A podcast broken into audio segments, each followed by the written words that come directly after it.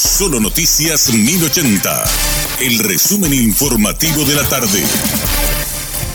Hola, soy Richard Toñanes y este es el resumen informativo de la tarde. El intendente de la ciudad de Pedro Juan Caballero, José Carlos Acevedo, fue atacado a tiros en la tarde de este martes frente al Palacio de Justicia. El jefe comunal resultó herido y fue derivado hasta un sanatorio privado. En ese sentido, se desconoce la gravedad de las heridas. Sobre el hecho dio detalles el director de policía del departamento de Amambay, comisario Ever Caballero. Sí se confirma que hubo un atentado contra el señor intendente. Ahora justamente estamos en el hospital, en el sanatorio para saber la situación del estado de salud del señor intendente. Es un poco imposible todavía dialogar con los profesionales médicos teniendo en cuenta la urgencia con que ingresó en el sanatorio.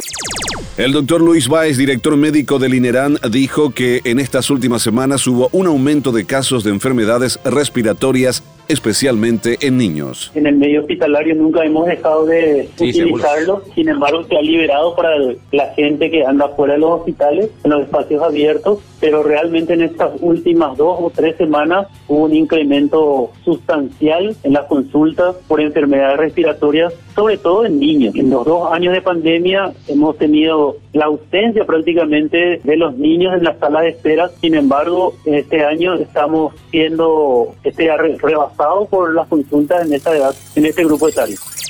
Dinatran aprobó suba de precio del pasaje en buses de corta, media y larga distancia.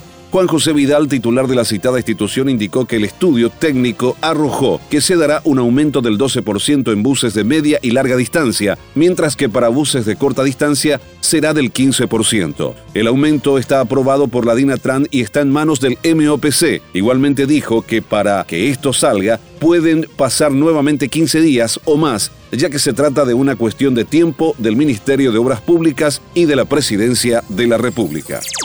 Ante bajas temperaturas registradas, intensifican monitoreo de menores en situación de calle. Un total de 39 reportes ingresados a través del 147 Fono Ayuda fueron cubiertos por el dispositivo de respuesta inmediata del Ministerio de la Niñez y la Adolescencia. Indicaron que debido a las bajas temperaturas registradas en los últimos días, intensificaron el abordaje y monitoreo de niñas, niños y adolescentes en situación de vulnerabilidad observados en calles en la semana del 9 al 15 de mayo. Destacaron que los monitoreos y abordajes se realizaron en 58 focos de mayor presencia de niñas, niños y adolescentes, tales como el microcentro de Asunción, las calles de Luque, Fernando de la Mora y Mariano Roque Alonso, donde unos 112 niños fueron abordados y protegidos.